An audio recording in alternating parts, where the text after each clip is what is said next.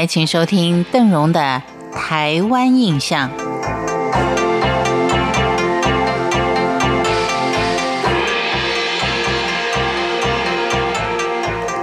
台湾一般在入秋入冬之后，不管是庙宇或是民间的祭祀活动，相对的就比较少了，比较清淡一点。但是属于平埔族的祭祀活动，却在这个时候相当的热闹。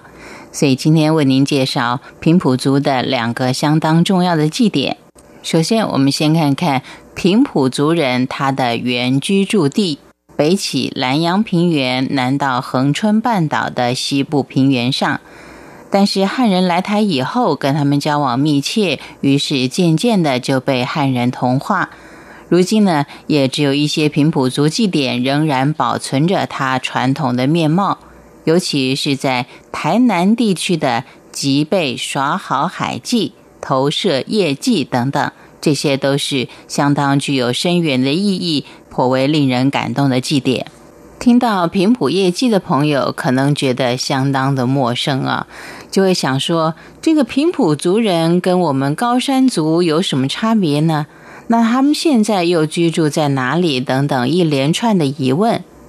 其实严格说起来，平埔族人也是台湾的原住民之一。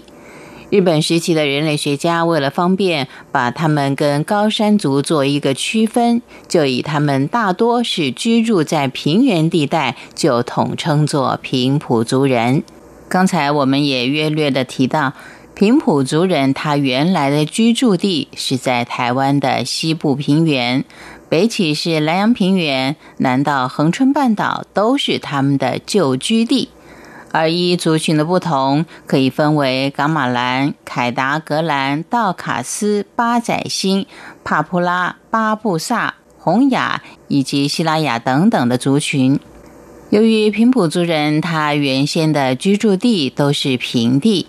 汉人来到台湾之后，就跟他们的交往相当密切。因为受到汉文化的影响，平埔族人也就渐渐的被汉人给同化。一直到了二十世纪末，保留比较完整祭典的只有台南、高雄、屏东以及后山花东地区的平埔族。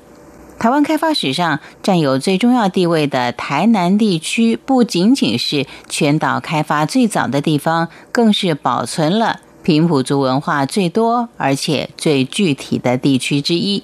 其实说起来，平埔族的祭典要比高山族来得更神秘，而且更少为人知。当然，最主要的原因也是以前人对于平埔族人是相当的陌生，所以呢，所以就忽略了他们的一个历史文化以及祭祀活动。尤其像是在东山乡东河村的好海祭、大内乡投射的夜祭，都是意义相当深远、颇为感人的祭典。当然，这也是平埔族人努力去保存自己传统祭典文化的一个相当重要的因素。今天因为时间的关系，我们就先简单的介绍一下台南东山乡东河村的即被耍好海祭典。耍好海祭典，它正确的开始日期是农历的九月初三，但是这一天呢，却没有比较正式的祭典。大多只是外出的人把奉祀在家中的四壶送回大公蟹，而他们所谓的汪姨呢，也会进驻到公蟹当中，为一些有事的家人消灾解厄。这汪姨可能要解释一下，就是像我们一般具有灵媒体质的女性，他们称之为汪姨。所以也只有这样有功力、有法力的女性，才能够为大家消灾解厄，而一直要到九月初四入夜之后，这是指农历的九月，这个好海祭的祭典才会正式的陆续展开。以上是邓荣简单的为您介绍平埔族的祭祀活动，感谢您的收听，台湾印象，我们下回见。